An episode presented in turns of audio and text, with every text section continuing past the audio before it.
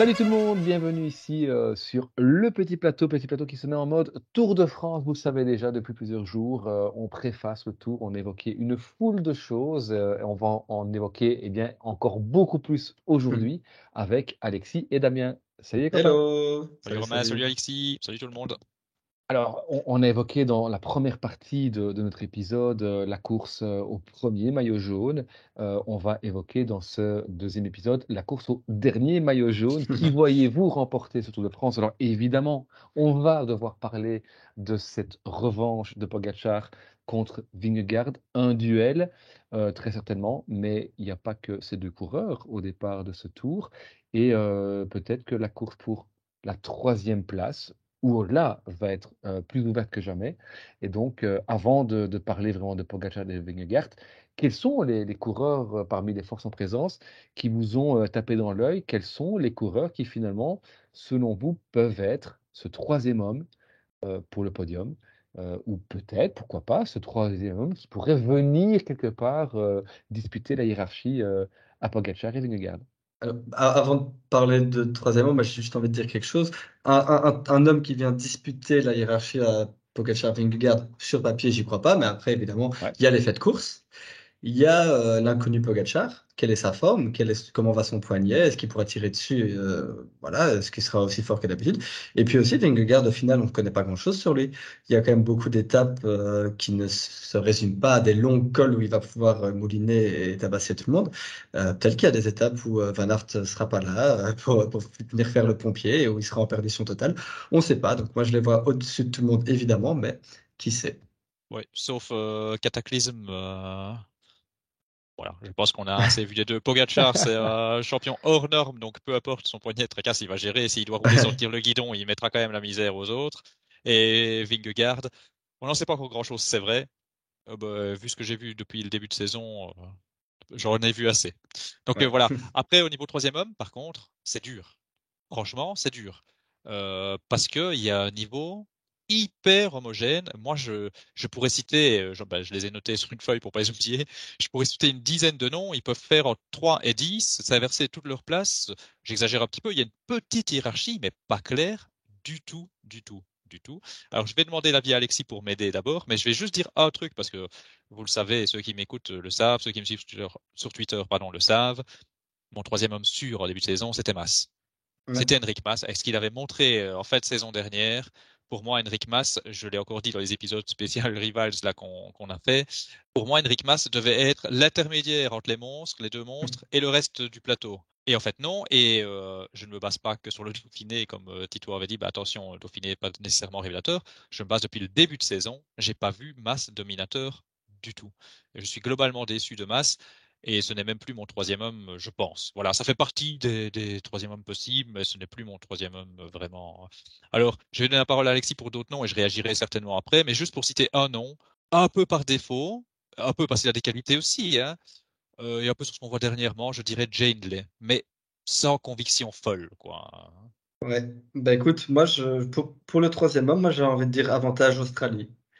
Jane Lay et Ben O'Connor. C'est les deux noms qui, me semblent, bah, ils ont fait 3 et 4 euh, du Dauphiné. C'est les deux noms qui ressortent. Maintenant, euh, tu, là où, je te rejoins, c'est que des gars comme Mas, mais aussi Carapaz, c'est des gars qui, au début de saison, j'aurais aussi dit, ben, Carapaz autant que Mas, euh, un petit peu le, second palier entre les monstres et, les autres. C'est eux que j'aurais envisagé pour la troisième place, mais tous les deux, Carapaz aussi, hein, tous les deux sont, sont en dessous pour le moment, donc euh, ils peuvent revenir à niveau, évidemment, mais donc euh, ça rend la course à la troisième place plus ouverte que, que ce qu'on aurait pu croire euh, en début de saison. Oui, quand, quand tu parles de qui sont en dessous de, de- du niveau, tu veux dire quoi par rapport au niveau auquel on les attendait? C'est ou ça, par bien sûr. rapport au niveau général, en dessous évidemment des deux fantastiques, hein?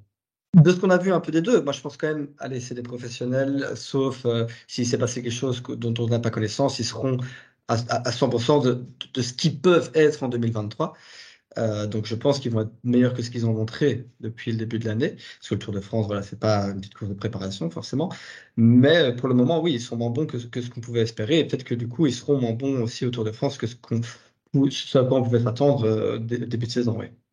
Parce que tu cites par exemple Carapace, enfin, moi j'ai trouvé euh, assez impressionnant sur le Mercantour. qui remporte. Alors, effectivement, la, la, concurrence n'était pas euh, Hindley, O'Connor, Mass et compagnie. mais justement, il était le favori, il a répondu présent. Il est arrivé, d'ailleurs, la veille, hein, je pense. Il n'était pas prévu à la base dans la start list. moi, je ne l'éliminerai pas. mais effectivement, il y a clairement deux extraterrestres. Il y a des gens en dessous. Je, je rejoins Damien, c'est très homogène. Ça va peut-être, du coup, on espère en tous les cas, nous offrir une belle course pour cette troisième place aussi. il y a un nom, vous n'avez pas cité, David Godu. Alors, on a beaucoup parlé lors du, précédent épisode, hein, mais... Il y a encore beaucoup de noms qu'on n'a pas cités. Godu en fait partie, ça c'est sûr. Et que je citerai, je, je, me le réservais pour d'autres échanges. Mais David Godu, c'est intéressant que tu viennes dessus. Moi, je vais juste donner un petit avis dont personne ne parle. C'est même pas que nous, nous ne le citons pas. Toute la France s'enthousiasme, enfin s'enthousiasme ou critique, ou enfin, tout le monde, tout tourne autour de David Godu. Est-ce qu'on voit un peu les performances de Romain Bardet? Et les mecs, est-ce qu'on voit un peu les performances de Romain Bardet? Moi, je rappelle que Romain Bardet, quand on écoutait Twitter il n'y a pas si longtemps, c'était le favori du Giro. Hein. Et je vois son tour de Suisse, il n'est pas dégueu du tout. C'est un mec qui a beaucoup de qualité, il n'a pas toujours de la chance, malheureusement. Alors, euh, je sais que la chance dans le vélo, comme dirait Enzo, on ne doit pas toujours compter que c'est de la malchance. Enfin, moi, je trouve qu'il n'est pas toujours verni. Il a des qualités pour grimper, il a des qualités de descendeur, il n'y a pas beaucoup de chrono. Voilà, moi, Bardet, c'est un mec que je mets dans ma liste de 10 noms. Je, voilà, je le mettrai pas à podium comme ça, ce serait pas mon premier nom, mais je tomberai pas de ma chaise s'il terminait troisième du Tour de France. Bardet fait partie de ces coureurs français, je ne vais pas polémiquer, mais fait partie de ces coureurs français qui ne sont pas assez appréciés par euh, ses compatriotes. Euh, il y en a beaucoup. Bah, on ne connaît pas trop ça chez nous, mais euh, il y en a beaucoup. Et oui, il fait partie des, candidats au podium ou au top 5, ça je suis totalement d'accord.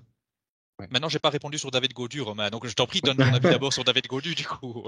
ah bah, je pense que David Godu, c'est euh, c'est le seul coureur derrière euh, les deux fantastiques qui arrive avec une équipe à son service.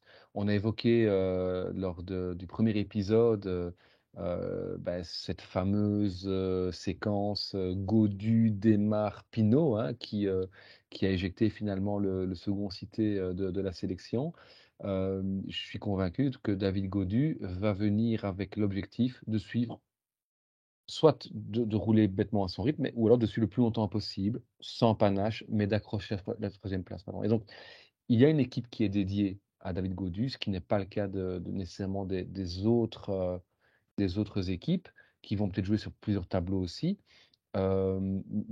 Et puis mathématiquement, hein, euh, comme je le disais au premier épisode, euh, euh, si vous enlevez Vingegaard vainqueur et Pogacar deuxième, il y avait Thomas troisième qui n'est pas là, donc c'est Godu qui est favori pour la troisième place. Après, je suis sensible à ce que tu, disais, Damien. Romain Bardet, depuis qu'il est parti chez DSM, on le voit bien, on est beaucoup moins attentif, entre guillemets, à ses performances. Donc peut-être qu'il a une belle carte à jouer aussi, même si, pour moi, il, il, a un cran en dessous, peut-être de David Godu, c'est vrai, mais aussi d'un gars comme Carapace. Moi, j'aurais tendance plutôt à, pointer Carapace ou alors un collectif. Et il y a un collectif qu'on n'a pas cité, c'est Ineos. Ineos arrive avec euh, un paquet de gars qui peuvent pas gagner ce Tour de France, mais un paquet de gars qui peuvent euh, aller chercher un top 10 et mieux. Euh, il faut voir dans quelle mesure un, un Carlos Rodriguez va arriver à fuiter Dans quelle mesure un Thomas Pitcock va vouloir jouer au général? Dans quelle mesure Egan Bernal va revenir à son meilleur niveau? Et puis, je me voilà, c'est que on, on, en a beaucoup rigolé. Pour ceux qui nous ont euh, suivis euh, pour les épisodes de Special Rivals, on en a beaucoup parlé parce que c'est un chouchou, on va dire ça comme ça, de, de Damien. Mais Daniel Felipe Martinez. J'en ai beaucoup pleuré, euh, j'en ai pas beaucoup rigolé. sur le papier, si ce gars est leader de Chinios, Martinez devient pour moi le favori à Carapace pour cette troisième place. Mais Ineos avec un tel collectif où les, cartes différentes sont tellement peu claires euh, à, à, quelques jours de ce départ que on ne sait pas en fait ce qu'ils vont jouer, on ne sait pas ce qu'ils vont viser. C'est ça. Et donc, du coup, c'est difficile de se prononcer par rapport à Ineos. Mais Ineos a clairement les atouts pour aller euh, emmerder, embêter pardon, tout le monde pour cette troisième place. ça va se demander c'est quoi le ça se demander c'est quoi le, le, plan de, de, Ineos? Ils se sont dit tiens on va mettre des grimpeurs, hop, on les met on les met tous là. À, quoi ça va ressembler à voir, mais c'est vrai que euh, sur un collectif, ils peuvent être très intéressants et alors piquer et il y a un cyclisme hyper offensif parce que ça peut rendre quelque chose de très, très attrayant pour nous. Très beau pari Martinez, j'y crois pas une seconde, euh, malheureusement, alors que moi je l'avais engagé. Euh, non, moi, euh, justement, dans ma liste de 10 noms, j'ai noté que un Ineos, mais quand je disais une petite hiérarchie, j'y crois même pas du tout pour un, podium. Je vois plus un fond de top 10, c'est Rodriguez. C'était quand même intéressant. après sa longue absence, là, comment il est revenu sur le Dauphiné, ça m'a pas mal plu, mais voilà, je crois qu'un fond de top 10, ce serait pas mal. Bon, je vais encore citer, de toute façon, on est là pour citer plein de noms. Je vais citer un nom qu'on n'a pas encore cité et qui est très bon et surprenant cette année, Mikel Landa, qui sera chez ah lui au départ. Ouais, tout à fait. Lui, j'attends de voir aussi parce que franchement, sur les courses, il n'y a pas de chrono. Il a été très impressionnant pour moi, à minima comme masse. Et alors, j'étais un peu déçu de masse, mais je, ne l'exclus pas pour la troisième place. Donc, pourquoi est-ce que j'exclurais Landa finalement? Euh, Le Giro était pas si mal quand il l'a fait l'année passée. Voilà, on n'en parle pas énormément, mais euh, c'est un, nom qu'on peut peut-être pas écarter non plus. Mais je, suis assez, d'accord. Je pense que Landa a clairement les atouts pour aller chercher le top 5. Euh, on a vu qu'il n'hésite pas à attaquer, même si l'attaque de Landa, euh, c'est une accélération en fait hein, pour d'autres. il faut voir aussi l'équipe qui va être constituée chez Bahreïn. Hein, on n'a pas encore, la, en tout cas au moment où on enregistre cette émission, on n'a pas encore la composition complète. On sait que Bilbao normalement devrait en être. Est-ce que Bilbao sera la seconde cartouche de Bahreïn ou un équipier pour Lanta? Parce qu'effectivement, Lanta marche très fort alors que Bilbao n'est pas dans la, meilleure forme de sa vie. Euh, mais ce serait intéressant. Et c'est vrai que Landa est un gars qu'il faut aussi certainement cocher, pas pour la victoire, on le répète, hein, mais vraiment pour euh, venir animer cette course pour la troisième place. Et alors, un, dernier nom, alors je pense qu'on a je pense qu'on a cité tout le monde, c'est euh, Simon Yates qui pourrait éventuellement se battre pour un top 10, on va dire, voire mieux. Mais bon. Alors, alors, euh, je vais laisser répondre Robin. Juste, et après, euh, je vais revenir dessus. Tu as dit un dernier nom qu'on n'a pas cité, donc je suis obligé d'accorder ça. Mais si on dit prénom, on n'a pas cité Adam Yates. et moi, je voudrais en parler juste après d'Adam Yates. Mais d'abord, sur Simon Yates, moi, j'y crois pas trop. J'y crois pas trop parce que, d'abord, le mec est hyper irrégulier et je trouve pas que c'est un tour vraiment taillé pour lui. Là où il peut faire la différence, lui, c'est un grimpeur, vraiment grimpeur. Et donc, je sais pas, j'arrive pas à l'imaginer jouer avec, euh, voilà, même pas top 5, je pense. Entre 5 et 10 quelque part, hein, pas mauvais, mais au mieux, euh, juste derrière la cinquième place, je pense. Et en fait, juste si, si, je peux euh, terminer mon avis, euh, dans beaucoup de noms qu'on a cités, pour moi, contrairement à Romain Bardet, par exemple, c'est beaucoup de noms que j'imagine avoir un jour sans à un moment donné. Il y a beaucoup de très longues ascensions. voilà, il y en a beaucoup que j'imagine irréguliers. Bardet pas. Et c'est pour ça que je ferai de Bardet et de Jane Lay, mes, deux favoris, euh, et Landa. c'est trop compliqué. euh, mais donc pas Carapaz, c'est pour ça que je voulais dire ça. Euh, mes favoris euh, pour le, top 3. Mais c'est vrai, mais, mais ça, va finalement faire le, je pense, le lien entre vos deux interventions, c'est que Simon Yates, c'est vrai que c'est quelqu'un qui a les qualités très clairement pour aller faire un top 3. Il n'a pas gagné un Tour d'Italie par hasard. Mais on sait que c'est quelqu'un qui, sur trois semaines de course, a souvent un jour sans, pour ne pas dire toujours un jour sans, mmh. contrairement effectivement à des Hindley et, autres. Mais je ne sais pas si, le parcours lui convient, lui convient pas. moi, il m'avait bluffé il y, a, deux ans quand il a remporté le chrono de Budapest. Mmh. oui. Enfin, on ne s'y attendait pas, quoi. Donc c'est quelqu'un qui, sans pouvoir rivaliser. C'est peut-être un des rares à pouvoir rivaliser avec Carapaz, avec donc comment Pogacar pardon et, et Vingegaard, s'ils sont au top de leur forme pendant 21 jours non-stop. Et on sait que c'est n'est pas mmh. forcément le cas. C'est ça qui rend Pogacar et Vingegaard si exceptionnels, c'est que c'est des gars qui ont montré qu'ils pouvaient être au top de leur forme sur trois semaines complètes sans un seul accro. sur une ascension, sur une étape, Yates et, et Carapaz peuvent jouer, peuvent rivaliser avec, euh, avec les autres. Mais est-ce que la clé, ça va être quel est le plus fort derrière les deux? Quel est celui qui peut rivaliser avec les deux? Ou quel est celui qui va faire abstraction de tout ça, va faire son tour sur son compteur? Et, et là, je reviens avec Godu. Il faut voir dans quelle mesure les gars qui vont attaquer à gauche, à droite ne vont pas se brûler les ailes pour le lendemain ou le lendemain En fait, c'est marrant parce qu'on va avoir une opposition de style entre un Godu qui peut le faire au curseur et un Carapace. Moi, j'ai toujours du mal parce qu'il est imprévisible, mais lui, lui il peut s'en foutre complètement aussi hein, des deux autres. Et lui, il dit bon, moi, je fais mon tour, mais j'attaque. Les autres, ils avancent pas assez vite, ils se gèrent. Moi, j'attaque, euh, je m'en fous du coup de boomerang. C'est un mec qui va pas avoir peur de ça. Donc, ça peut être plus up and down au final. Est-ce que les up and down de Carapace seront devant la gestion de Godu ou l'inverse? Euh, Difficile à dire. Et alors, juste moi, donc j'avais cité Damiette, juste pour dire un truc là-dessus. Euh, donc au final, moi, pour moi, il n'y a pas de mec qui peut s'immiscer là-dedans. Dans un scénario que je n'envisage même pas une seconde, hein, mais si je devais citer un troisième homme, on m'oblige à citer un mec, c'est pas un troisième homme justement, un mec qui peut battre les deux autres, c'est Adam Yates juste parce qu'il est de chez UAE et que stratégiquement il se passerait un truc qu'il attaquerait et que derrière on courrait Jumbo, enfin Vingegaard ferait pas l'effort et machin chouette.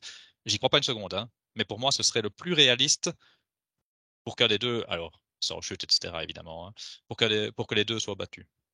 Donc voilà, euh, on l'a on, vu entre nous, hein, le, duel pour la troisième place va être s'annonce passionnant, euh, peut-être même plus que le duel pour la première place, qui sait. Euh, mais si on parle de duel pour la troisième place, c'est parce qu'on va pas se mentir, les deux premières places semblent promises à Pogacar et à Vingegaard. Euh, voilà, on vous a fait attendre pendant longtemps, pendant un épisode et demi avant de parler de, de ce fameux duel. Maintenant, on va, on va y aller. Messieurs, qui va gagner le Tour de France? Jonas Vingegaard. J'ai ah dit en préambule du premier épisode, je ne suis pas neutre, je suis archi fan de Tadej Pogacar, mais j'essaye d'être objectif. Euh, alors Jonas Vingegaard, sans détailler tout, il y a, en fait, il y a des trucs qui m'ont un peu agacé l'année passée. Euh, C'était euh, soi-disant la jumbo qui a fait plier Pogacar. Alors c'est pas totalement faux. Je vais pas minimiser ce que la jumbo a fait. C'est pas totalement faux. Ça a joué le granon. Moi, ce que j'ai vu, c'est que Pogacar il n'a jamais su distancer Vingegaard. Alors oui, il y a eu l'étape des pavés, c'était un petit peu spécial, et puis Vingegaard n'a pas eu de bol non plus. C'est pas qu'il été mauvais, hein, attention. Euh, donc voilà. Mais sinon, oui, il était meilleur. Oui, il prenait des secondes de bonif. Oui, on avait l'impression qu'il dominait le tour. Mais je ne l'ai pas vu prendre un mètre à Vingegaard. Et ce que j'ai vu après l'étape du Granon, quand il y a eu ta haute montagne, quand il a fallu les départager à un contre un, Vingegaard, il a lâché Pogachar. Et mhm. moi, rappelez-vous, et je m'en suis pris euh, plein la gueule, je vais le dire comme ça, de certains, en critiquant un peu l'attitude de Vingegaard, parce que moi, j'avais l'impression qu'il était mais tellement au-dessus et je le trouvais. Alors, il courait juste, hein, je pouvais pas lui en vouloir, mais ça manquait de panache pour moi. moi qui adore justement des Pogachar pour ça, je me disais, mais vas-y, quoi, euh, montre à tout le monde le meilleur, lâche-le. Il l'a pas beaucoup fait, mais je suis persuadé qu'il pouvait le faire beaucoup plus. Pour moi, l'écart à la fin, il peut être énorme, en fait. je pense qu'il ne le sait pas encore. Oui, il osait peut-être pas, il avait peut-être pas assez confiance en lui, ça c'est fort possible. Mais je pense en tout cas que l'écart en temps ne reflète pas l'écart qu'il y avait entre les deux sur ce Tour de France. Et voilà. Et, donc voilà, ça, ça, ça m'a peu agacé. Et alors maintenant, on parle beaucoup de revanche de Pogachar. Et donc, puisqu'il est revanchard, ce qui est effectivement, il est revanchard. Puisqu'il est revanchard, il va être imbattable. Oui, bon, la revanche, c'est bien. Ça apporte peut-être un tout petit supplément d'âme. Je ne dis pas le contraire. Mais c'est pas non plus la revanche qui va te faire avancer si l'autre est meilleur que toi. Donc, voilà. Pour ces raisons-là, je suis un peu trop catégorique certainement, mais pour moi, Vingegaard. moi, je crois justement que si Vingegaard n'est pas n'a pas un, écart plus important euh, au final, c'est parce que c'est Jimbo qui, euh, qui, qui, bat Pogacar. C'est-à-dire que sans doute que Vingegaard était au-dessus, mais il ne sait pas lui-même. Et euh, il a fallu attendre Otakam pour se rendre compte. Mmh. Parce que avant Otakam, le seul moment où où Vingegaard prend l'ascendant sur Pogachar, euh, c'est le Granon. Et pourquoi est-ce qu'il prend l'ascendant sur Pogachar dans, dans, dans le ressenti à ce moment-là, en tout cas celui du spectateur et, je pense aussi des coureurs, c'est parce que la Jumbo a fait plier Pogachar dans l'ascension du télégraphe, enfin entre le télégraphe et le Galibier. Euh, et, donc, c'est finalement dans Otakam. Et on pourra encore rigoter en disant Ouais, mais Otakam, c'est Van Aert qui fait exploser euh, Pogacar, etc. Mais donc, c'est vraiment dans Otakam où là, Vingegaard prend conscience qu'il est le meilleur. Et du coup, ça lui donne des ailes de fou qui fait que sur le dernier chrono, c'est limite son directeur sportif qui doit lui dire euh, ralentis un peu parce qu'il faudrait que ce soit Wout qui gagne l'étape comme il a été sympa pour toi, etc. Sans parler évidemment de, ce talus qu'il a, qu'il a failli prendre euh, et, tout perdre à l'occasion. Donc, euh, je, suis effectivement d'accord avec toi sur le fait que Vingegaard était au-dessus sur ce Tour de France de, de Pogacar, mais je ne le mettrai pas au-dessus de Pogacar sur ce Tour de France-ci. Pour plusieurs raisons. La première, c'est que Pogacar va effectivement être revanchard. On sait comme, combien Pogacar est joueur. Et puis Pogacar a pris de la bouteille. Le granon, enfin l'étape du granon, c'est un péché de jeunesse. Il s'est fait avoir par la Jumbo parce qu'il a voulu répondre à toutes les attaques, etc Euh, alors évidemment, c'est facile de dire après coup. Ouais, tu aurais peut-être dû laisser partir Roglic et lui laisser euh, une minute d'avance, peut-être. Mais euh, est-ce qu'aujourd'hui ça arriverait? Est-ce qu'il ferait pareil? Ou est-ce qu'il se dit, OK, je laisse 30 secondes à, Roglic ou à Vingegaard, mais je me ravitaille, je prends à manger, etc. Et là, on a peut-être, bien peut-être, une autre course sur l'ascension du Granon. Donc, tout ça me ferait dire que pour moi, Pogachar revient à égalité de, de Vingegaard. Et alors, à ce moment-là, il y a deux choses qui interviennent, j'ai l'impression. Une chose en faveur de Pogachar, c'est-à-dire que on va pas avoir cette année-ci au Tour de France, comme on l'année passée, des dernières ascensions terribles, comme le Granon et Otakam. Donc, plutôt, je dirais avantage à Pogachar qui a un meilleur jump que, euh, que, que Vingegaard et qui, au niveau des bonifications, pourrait euh, prendre l'ascendant. Mais d'un autre côté, il y a cette euh, interrogation sur la blessure de Pogacar. Euh, Vingegaard a montré sur le Dauphiné qu'il est en condition, il est en forme, il est aussi fort que l'année passée. Euh, Pogacar, on ne sait pas. Pogacar a montré en début de saison sur les Flandriennes que il est. Rappelez-vous, allez, sur le Tour des Flandres, etc., tout le monde s'est dit on a, mmh on, a titillé Pogacar, il va, il n'a pas apprécié, il va tout gagner cette année-ci. Il va être insolent de réussite, de, de, victoire. Et, il y a eu cette chute euh, sur la commune de Bertogne. Hein, mmh. La commune va être connue de tous les amateurs de cyclistes pour euh, ce nid de poule euh, sur Liège-Bastogne-Liège. Pogacar chute, se fracture le poignet, out six semaines. Et c'est l'inconnu. On ne sait pas où il en est. Le mec a montré des vidéos de l'entraînement, bah, il grimpe, il n'y a pas de souci. Comment va-t-il répondre? On ne sait pas mais j'ai l'intime conviction que c'est à 100%, pour moi, il est un chouïa au-dessus de Vingegaard sur ce Tour de France. Je vais donner la parole à Alexis qui, qui, qui va expliquer tout, tout ce dont il... oui, oui. Et notamment avec le parcours, je pense que ça va aussi lui parler. Je voudrais juste réagir sur deux choses que tu as dit. Il y a un truc où effectivement, alors, comme je disais, je ne veux pas non plus minimiser totalement le truc Jumbo, mais c'est vrai que j'avais pas nécessairement euh, pensé à l'aspect euh, euh, psychique derrière, enfin psychologique derrière où il prend conscience ce jour-là. C'est pas bête du tout. Et pour aller encore dans ton sens, mais sur un autre terrain, on n'oublie pas non plus que Pogachar ne ferait pas la même erreur. Pogachar sera certainement plus entouré. On n'oublie pas non plus que son équipe avait été décimée, donc ça a peut-être joué aussi, parce qu'il y avait peut-être quelqu'un pour répondre normalement à, tout ça. Voilà, ça c'est un autre débat. Cette année, il aura notamment Adam Yates qui est là, et, qui sait, en extrapolant un petit peu, et si c'est Adam Yates qui faisait Roglic cette année, et si on inversait des rôles, J'exagère un petit peu parce que je pense que Keus peut être là peut-être pour répondre. Enfin bon, voilà. Donc effectivement, ce sera pas, ce sera pas la même chose. Et juste sur le côté revanchard, et puis je vais vraiment laisser Alexis, il attend son tour, le pauvre, sur le côté revanchard. Tu vois, tu disais par exemple sur le Tour des Flandres, ah, il n'a pas apprécié, il va venir, il va gagner. Ouais, la différence, c'est que sur le Tour de Flandre, l'année passée, c'était déjà lui le plus fort. Il n'a pas gagné pour, euh, parce qu'il n'a pas gagné pour euh, X raisons, mais c'était lui le plus fort déjà. Donc, en fait, il vient sur un terrain où il est le plus fort, il est revanchard, il gagne. Là, il vient sur un terrain qui n'est pas le même, tu as raison. Et justement, je vais laisser Alexis parler de tout ça, parce que je pense que ça va beaucoup l'intéresser. Donc, c'est vrai que c'est difficile. On ne peut pas comparer un Tour des Flandres 2022 et 2023 comme tu compares un Tour de France, dans l'autre sens. En fait, on ne peut pas comparer un Tour de France 2022 2023 comme on comparerait une classique euh, qui ne bouge pas d'année en année. Ça, je suis d'accord. Ouais, bah, du coup, je vais donner mon avis sur Pogacar versus euh, Vingegaard. Juste, j'aimerais réagir sur un truc que vous avez dit. Toi, Romain, euh, pardon, Damien, tu as parlé de du panache, du manque de panache de Vingegaard l'année dernière. Romain, toi, après, tu as dit qu'ils euh, s'en étaient rendus compte à Otakam.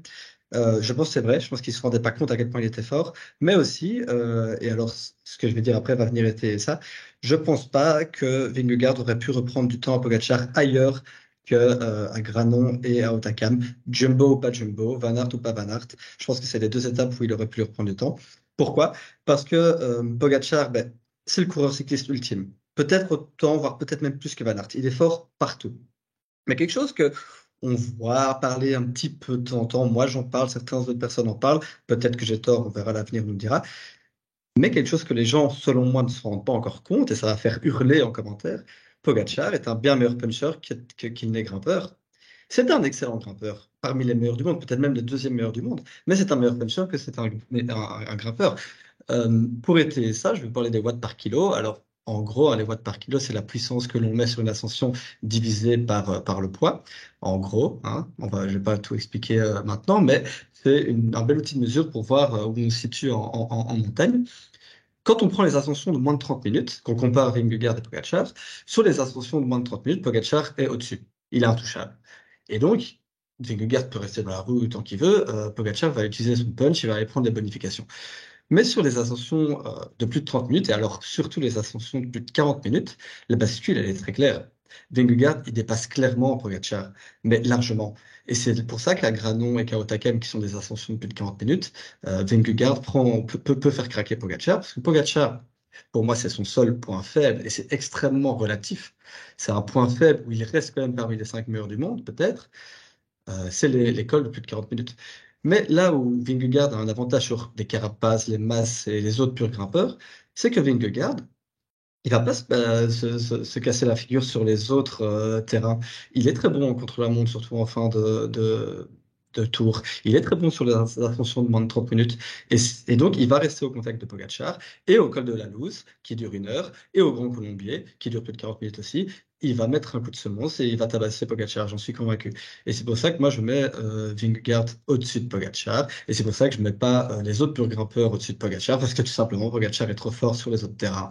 Euh, et que c'est là qu'il leur prend des minutes et des minutes si on veut faire vraiment matière à débat, si on veut faire un peu réagir les gens, bah Alexis, on se connaît, on sait, je sais quel est ton avis, on en a même un peu parlé off là avant. Moi, je suis euh, d'accord avec tout ce que tu dis. Alors, je ne m'y connais pas, moi, dans les watts, etc. Mais globalement, de toute façon, ce que tu dis, je suis totalement d'accord. Mais toi, alors on va le débat. Tu me dis, Pogacar, relative faiblesse, voilà, j'entends, tu parles peut-être deuxième meilleur, top 5 des meilleurs. Donc, toi, tu estimes, tu me reprends si je dis une bêtise, hein. tu estimes que Pogacar n'est peut-être même pas le deuxième euh, meilleur du monde vraiment sur ce type d'ascension. Et c'est là qu'on a, peut-être débat parce que moi j'estime que c'est le deuxième. Qu'il est, je suis d'accord avec toi qu'il est même loin de Vingegaard. Enfin, loin, oui, loin de Vingegaard. Mais derrière, pour moi, il, est intouchable pour le reste du monde. Ton avis euh... Euh, En fait, c'est compliqué. C'est parce que euh, ce que je veux dire par là, c'est que pour moi, tu mets un départ arrêté au col de la Louse, qui dure donc une heure d'ascension, plus ou moins. Tu mets un Henrik Mas à 100% et un Pogacar à 100%, je pense que Pogacar ne gagne pas. Mais tu mets un départ arrêté entre Pogacar et Henrik Mas à la, à la super planche des filles, qui dure 20-25 euh, minutes, euh, mais Pogacar le détruit. Et, c'est hyper paradoxal, mais sur 20 minutes, il est tellement fort sur un effort curseur de 20-25 minutes qu'il est intouchable. Mais là où ça dépasse 40 minutes, pour moi, il, il, craque. Et les seules fois où il a craqué en carrière, ce sont des efforts de plus de 40 minutes. Alors oui, il y a le Code de la Lousse en 2020, 2020. Euh, il n'était pas encore euh, le Pogacar de maintenant, mais il craque. Mont Ventoux 2021, il craque. Otakam, euh, Granon, il craque. Donc à chaque fois qu'il craque, c'est sur les plus de 40 minutes. Et donc, donc oui, je, je, pense que des purs grimpeurs qui ont l'habitude de l'altitude aussi et l'habitude des efforts d'une heure, pour moi, certains peuvent le battre. Mais ils vont perdre tellement de temps ailleurs que le débat n'est même pas forcément utile. C'est le débat avec Vingegaard qui est utile.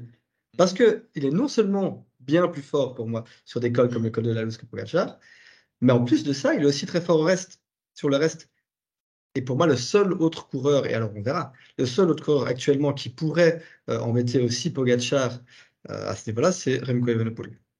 Mais tous les autres purs grimpeurs qui pourraient battre euh, Pogacar sur les longs cols, ils, seraient, ils battre ailleurs. Et c'est là la force de Vingegaard.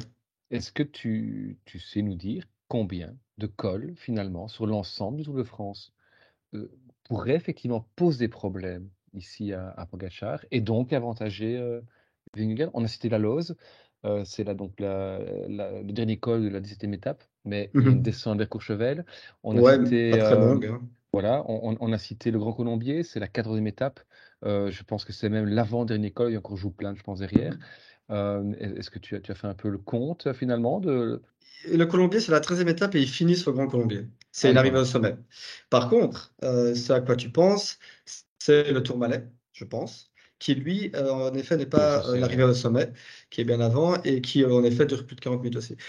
pour moi, les deux, les deux, les deux étapes, je l'ai dit, les deux étapes où. 13 et 17, quoi. Où, Vingegaard va battre Pogacar et peut gagner le Tour de France, c'est le Grand Colombier, le Code de la Éventuellement le Puy de Dôme, mais c'est peut-être un peu trop court pour lâcher Pogacar et éventuellement le juxplane, mais il y a une descente après. Euh, le reste, c'est soit pas assez raide, soit pas assez long. J'ai une question subsidiaire, parce que vu que je m'y connais pas euh, très bien là-dedans. Donc, tu, tu analyses une, une montée de col, mais est-ce que il y a une importance? Alors, Voilà, il va y avoir un col qui lui convient pas de la journée, ou si c'est une succession de cols, quitte à ce qu'il y en ait que un qui ne lui convienne pas, que les autres lui aillent bien, mais ça reste quand même dans les pattes, j'imagine. Donc, j'imagine que ça, Ça- ça joue aussi. euh, hein. Ça joue très clairement et c'est pour ça que euh, l'étape du Tourmalet peut au final être intéressante parce que euh, c'est une arrivée au sommet aussi. Euh, une arrivée au sommet, 16,2 km à 5,3%. Et il y a euh, le col d'Aspin avant et le col du Tourmalet avant. Donc ça peut jouer. Euh, ben, de là à faire craquer Pogacar, je sais pas. En fait, il faut pas oublier euh, une chose, c'est que c'est des coureurs très jeunes avec qui on a encore beaucoup d'inconnus. hein. Donc moi, je vous parle des ascensions comme du col de la Louse où là, je suis persuadé que Vingegaard va lui reprendre une minute 30. Mais le reste, on ne sait pas. Et c'est ça la beauté de ce Tour de France aussi. hein. C'est comme, on va, parler après des étapes où Po- Pogacar peut, à son tour, battre le euh, Vingegaard. Mais l'étape 20, euh, qui est une magnifique étape avec des enchaînements de cols plus petits, ben là, pour moi, je donne plus d'avantages à, à Pogacar. Mais encore une fois, on ne sait pas. On verra. Oui, Pogacar. Alors, le- problème, en fait, par exemple, la première semaine, pour moi, ça, colle bien à Pogacar, en tout cas le début, le premier week-end déjà, par exemple. Euh, mais c'est le premier week-end. Et alors, Romain, tu en parlais dans le tout premier épisode, quand on devait dire qui serait le premier maillot jaune, est-ce qu'ils vont aller chercher le maillot jaune? Pour gagner quelques secondes et puis devoir assumer la course? Certainement que non, alors que d'un autre côté, c'est un terrain où il peut prendre euh, un peu de temps. Après, quand j'entends Alexis parler d'une minute trente sur l'ose, et moi je suis assez d'accord, enfin je vais pas fixer de temps, mais euh, globalement, j'ai l'impression que où Pogacar peut reprendre du temps, ce n'est pas beaucoup. Et, et le problème, c'est que Vingegaard, quand il va en reprendre, ce sera un paquet d'un coup. C'est ça. Et c'est pour ça que moi, euh, comment est-ce que Pogacar peut gagner le Tour de France? Moi, j'ai envie de dire courir comme un, un classic man. Sortir euh, Vingegaard de sa zone de confort. Le problème, c'est qu'il y a le, le- le- le géant vert, euh, le grand pompier de service, qui va venir sauver, euh, qui va venir sauver Vingegaard. Mais peut-être sur des étapes où Van Aert joue sa carte personnelle ou qui se repose pour voilà, là où ils s'y attendent pas. Euh, essayer de surprendre Vingegaard, courir euh, contre-intuitivement ou peut-être même intuitivement en fait pour Pogacar. C'est peut-être complètement un non-sens ce que je dis, mais c'est comme ça que je vois Vingegaard craquer plus facilement que Pogacar. Alors, euh, pour ceux qui nous écoutent en, en podcast, je sais que c'est pas spécialement facile de switcher, mais moi je vous conseille quand même de switcher sur YouTube ou à tout le moins bah, d'ouvrir une page où vous allez avoir les, les profils des étapes. Parce que le jeu, c'est quoi? Ben, je vais demander à, à mes copains et je vais jouer aussi. Hein. Euh, je vais donner différentes étapes, pas mal d'étapes. Bon, je vais passer ce qui est sprint, hein, on, on va pas non plus faire trop long. Le jeu, c'est quoi? C'est pas qui va finir devant l'autre, attention. C'est telle étape, qui va prendre du temps à l'autre. Pogacar, Vingegaard, aucun des deux. Il y a pas, certainement pas mal d'étapes où ce sera aucun des deux. Enfin, je vous laisse mettre de vos choix. Bonif, Bonif euh, compris ou pas? Ah oui, reprendre du temps. On va prendre du temps. Reprendre du temps. Et, on doit préciser Bonif ou pas? Ou ça, on peut Moi, pas moi, j'ai pas précisé. Moi, j'ai noté mes réponses, j'ai pas précisé. Donc voilà, donc vous imaginez bien, si vous nous écoutez sans avoir les profils des étapes, ça va pas beaucoup vous parler. Euh, sur YouTube, on, on va les afficher en même temps qu'on joue. Donc euh, voilà, ce petit conseil préalable. Et donc on est parti, les amis. Ben, on va peut-être suivre chaque fois euh, pour que pour que ça suive le même ordre. hein, euh, peu importe. Bon, on va dire Alexis en premier, Romain, et puis je donne ma réponse. Euh, on est parti ben, avec donc le, premier week-end. hein, on, vient d'en parler. Étape 1, euh, l'étape de Bilbao. Qui va prendre du temps Pogacar, Vingegaard, aucun des deux. Aucun des deux. Ah, ouais, aucun des deux. Pas Vingegaard, hein. pas Vingegaard en tout cas. C'est bon. N'argumentez pas, les gars. Pas Vingegaard. je c'est- sais, je sais. C'est ce que j'ai envie de dire. Euh, Pogacar. Idem, Pogacar. Le lendemain, deuxième étape, San Sebastian. Alexis, Pogacar. Aucun des deux. Pogacar. Pour On- quatre je te- Pour 4 secondes. Ben oui, euh, en haut des côtes, là, il y a quelques petites bonifs à prendre. Alors, l'étape euh, 5. Oh, la Reims. Oui, oh la Reims. Euh, bah, euh, par- ouais, pareil. euh, au sprint, Pogacar. Romain, Aucun un des peu. deux. aucun des Ah, deux, tu dis? ouais. Aucun des deux. ouais. Idem, aucun des deux. Ouais, non, je, ouais, je suis bête. Ouais, Ouais, tu peux Je changer ne peux d'avis. pas hein. argumenter. Oui, bah oui, bah, il y aura Oui, ok, une- ce sera pas pour les favoris. et j'argumente- pour toi, j'organise le jeu, moi je Exact, peux. ouais, ouais. Mais argumentez que pour vous, pas pour mon avis à moi. hein. Ça va, oui, ce sera pour des échappés, voilà. Ok. Étape 6, le lendemain. Parcours Euh. fréquent basque. Oui. Euh, Vingegaard. Euh, Pogacar. Ah, c'est marrant. Et vous en avez parlé quand on a un petit peu parlé que cette étape-là, vous ne la voyez pas pour les baroudeurs, moi, aucun des deux. Ok. Alors, la fameuse étape 9 euh, que va remporter Mathieu Van Der Poel, le Puy de Dôme. Ah, il faut, il faut écouter le premier épisode pour ça. enfin, le premier épisode de préfa, donc du Tour de France. Ouais. Euh, juste pour, pour te titiller, Damien, je vais, je vais quand même dire, d'étape d'avant, échapper ou pas échapper, Vingegaard quand même. hein. Mais bref. D'accord, ok, ok, ok. Intéressant, Euh, ceci dit. pour- C'est dommage que vous n'ayez pas proposé d'argumenter pour le coup, mais bon, non, on ne Pour, peut quel- pas. pour quelques secondes, pour quelques secondes. hein. D'accord. Bref. Euh, puis le Dôme. Ah, Je, je pense quand même Pogacar. Ou, ou aucun des deux. Faut, cho- faut choisir. J'ai noté sur ma feuille Pogacar ou aucun des deux. Mais bon. Euh, puisque euh, j'ai pronostiqué une victoire de Van Der Poel Ouais.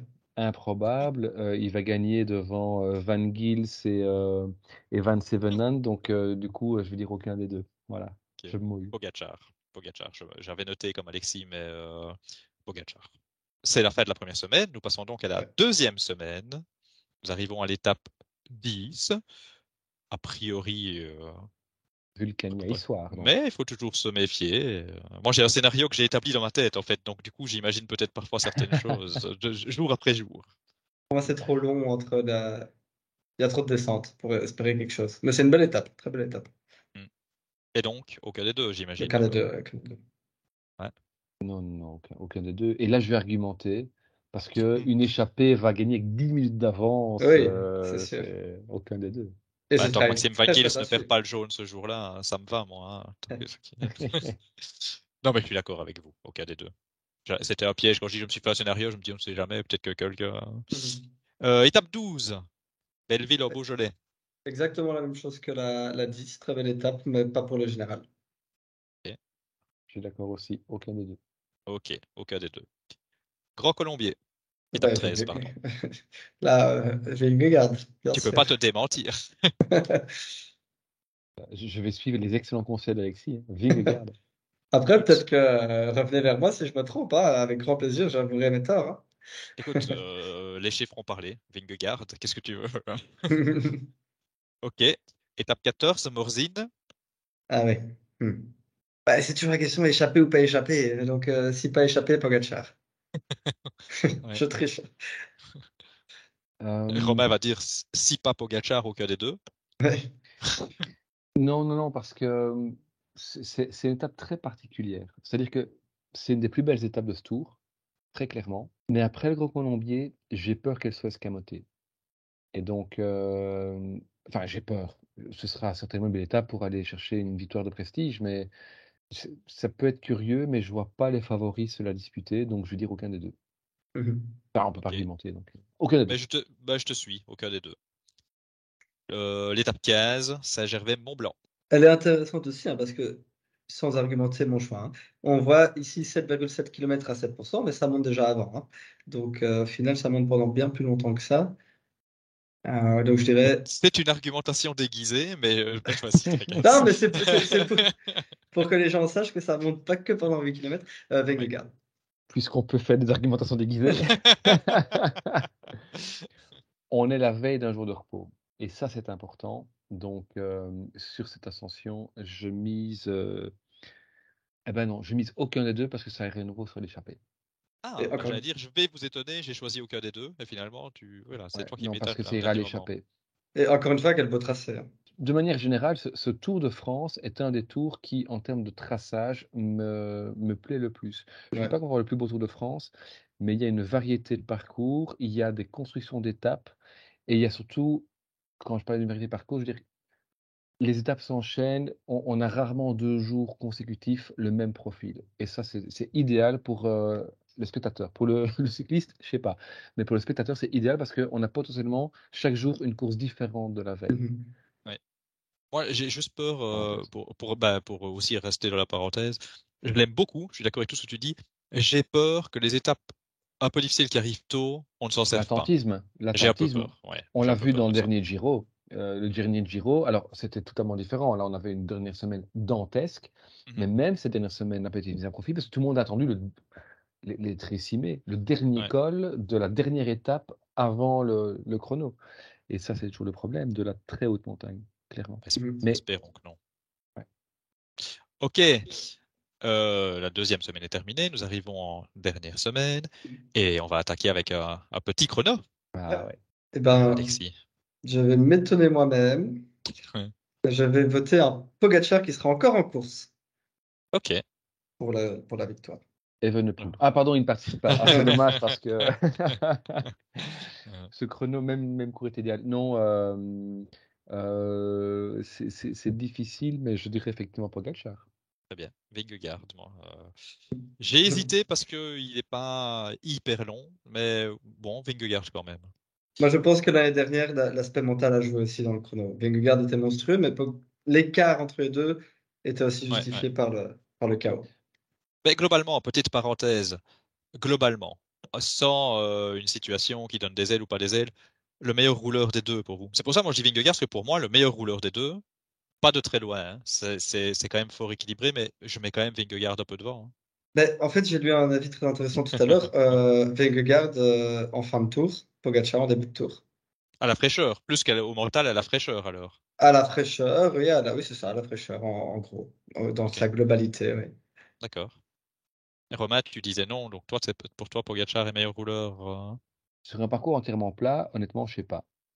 Mais le parcours ici de, Passier euh, n'est pas complètement plat et euh, c'est pas des ascensions qui vont être favorables nécessairement à, à Vingegaard euh, par rapport aux qualités intrinsèques de chacun des deux. Donc, moi, je donnerais un petit avantage à Pogacar et je, je pars aussi du principe que euh, Vingegaard, c'est pas forcément une étape qu'il a cochée, euh, sachant ce qui va arriver derrière. Et Donc, euh, vous avez déjà un élément de ce que je vais dire comme réponse, et sachant ce qui sera arrivé avant. Donc, euh, pour toutes ces raisons-là, je, je, pour ça que j'ai dit Pogacar, mais voilà, intrinsèquement sur du plat, pour moi, les deux se valent et peut-être peut-être que Vingegaard est un cran au-dessus, mais sur, euh, sur un parcours plus vallonné, je mettrais quand même Pogacar. Vallonné, j'ai pas dit montagneux, j'ai pas dit l'ascension euh, Ouais, ouais, euh, bien sûr. ouais. Ok, bah, Courchevel. Col de la Louse, précisons. Ouais, ouais. Euh, crochet uppercut, euh, KO, Vingegaard. Vingegaard. Bon, ben, voilà. Ben, Vingegaard, bien entendu. Enfin, bien entendu, c'est marrant de dire bien entendu. Mais bon, on part- voilà. Et alors, euh, j'ai coché une dernière étape, moi, ben, c'est la veille de l'arrivée, l'étape 20. Alexis, je pense que tu l'as évoqué plus tôt dans, dans le podcast. Ben, écoute, vu que c'est la dernière étape, je, je ne vais pas te répondre que par un mot. Euh, si Pogacar est encore en course pour euh, la victoire finale à cette étape, ça va être mais grandiose. Mais grandiose. Euh, donc je veux dire Pogacar. Ok. Romain? J'aime bien l'idée d'un Pogacar qui attaquerait euh, euh, j'ai des la croix de Morance. Ah. Des- non, des- la, la- la- la croix des moines, de, de Moina, pardon. euh, Ouais, donc on euh, est à 100 bornes de l'arrivée. Pas? si- s'il est, s'il est derrière, mais je vais rester euh, sur mon, ma, première, ma toute première idée. Je pense pas qu'il sera derrière. Et je pense pas que Vingegaard pourra lui reprendre du temps. Et donc je pense qu'à cette, euh, à, à ce moment-là du tour, Pogacar qui sera en jaune va se contenter de suivre Vingegaard. Et donc je dirais aucun des deux. Et moi, je vais dire Pogacar. Et pour dire un mot de plus, s'il est derrière pour finir l'apothéose, je dis Pogacar. S'il est devant, je dis Pogacar. S'il est derrière et qu'il peut plus gagner le général, je dis Pogacar. qui va se consoler avec les victoires d'étape. C'est Pogacar, hein, à un moment donné. Ouais. euh, voilà. Il ne se sera pas abattu. Hein. S'il est derrière, bah, il ira chercher ce qu'il peut aller chercher. Ok. Je pense qu'on a Ben fait voilà. le tour. Tout à fait. Mais donc, pour, euh, si on voulait résumer euh, cette, cet épisode en, en- en quelques mots, et on invite d'ailleurs nos auditeurs, parce qu'on n'a pas lancé effectivement l'idée d'un pronostic, mais euh, on va bien évidemment poursuivre sur cette voie, commencer depuis le début de la saison. Euh, N'hésitez pas à commenter euh, ce, ce post sur Twitter, hein, toujours, c'est toujours plus facile pour nous euh, de, de faire le décompte, mais peut-être de nous donner votre top 3 de ce Tour de Mhm. France, qui va être premier, deuxième et troisième, c'est intéressant. Euh, peut-être pour vous donner un indice ou en tous les cas euh, euh, ce que nous on pense, on- on- si on devait résumer, euh, Damien, ton top 3? Vingegaard, Pogacar, Hindley. Oui, Alexis? Moi, si je devais résumer, je me permets juste une phrase. Ce sera un Tour de France où Vingegaard va faire craquer Pogacar plusieurs fois et où Pogacar devra montrer son immense palette, euh, palette pardon, de, de, de cyclistes euh, parfaits pour essayer de faire craquer Vingegaard sur d'autres terrains. Euh, et alors, je dirais Vingegaard 1, Pogacar 2 et... euh, Un autre pour c'est- C'est ça. Ben O'Connor. Euh, Ouais, pourquoi pas. hein. Euh, non, non, je vais mettre. euh, Allez, Landa. je crois. D'accord. Et donc ben. de mon côté, je vais mettre Pogacar en 1. Allez, histoire qu'on ait un peu aussi euh, autre chose. Euh, Vingegaard en, en 2. Et euh, bah, je vais rester euh, fidèle à ce que j'ai dit en début d'émission. Je vais mettre Carapace en 3. Euh, avant de terminer, une dernière question pour, euh, pour vous qui nous écoutez, mais également pour Alexis Damien. Est-ce que vous savez ce qui s'est passé entre Pogacar et Vingegaard depuis l'arrivée à Paris l'année passée C'est-à-dire, quand les deux ont couru ensemble, qu'est-ce qui s'est passé? Oui, je crois que je sais. Non. Je crois que euh, ils ont gagné toutes les courses. Moi, je Non. dis peut-être une bêtise. hein. Non. Non, c'est- quoi la question? Quand ils ont couru Donc- ensemble? Voilà, c'est ça. Donc ça veut dire qu'on on a vu effectivement Vingegaard terrasser Pogacar à Paris euh, l'année passée. On était le Ah oui, oui, 24 ok. juillet lors de la dernière étape euh, du Tour de France 2022. Depuis, les deux coureurs ont très peu couru l'un contre l'autre. Ils l'ont fait dans deux courses. Est-ce que vous avez Ah, une idée j'avais l'impression d'avoir les deux. J'avais l'impression d'avoir les deux et ils avaient gagné les. Moi, je vois Bah, Paris-Nice cette année Ouais. où euh, Ouais. n'était pas à son niveau et où Pogacar euh, écrase la course. J'avais l'impression que c'était euh, dans les courses italiennes de fin de saison l'année Tout dernière. à fait. Tu, Avec Pogacar qui gagnait aussi, je pense. Ah, bah, Tour de Lombardie. peut-être alors. Exactement. Tour de Lombardie. Paris-Nice. Pogacar a gagné. Euh, Pogacar gagne ces deux courses. Euh, si on creuse un peu plus, on pourrait même dire que sur les sept étapes, les huit étapes même de, de- de Paris-Nice, bon, parce qu'il y a, il y a le, le contre-la-montre euh, individuel euh, par équipe, hein, vous vous rappelez, euh, très particulier. Oui. Euh, donc je ne vais pas compter. Mais si on prend effectivement euh, les, euh, les courses en ligne, euh, systématiquement, Pogacar a terminé devant Vingegaard. Mhm, mhm. Ok. Tu l'as Ah oui, bon, on était, Pogacar n'était pas, euh, euh, Vingegaard pardon, n'était pas euh, dans de très bonnes conditions à Paris-Nice. Au Lombardie, Pogacar voulait euh, prendre sa revanche. Mais enfin, est-ce que ce sera une indication? Euh, Donc, si je, compte, hein, on a vraiment une, deux, trois, quatre, cinq, six, sept courses euh, disputées entre les deux, sept jours de courses disputés entre les deux au sein du peloton.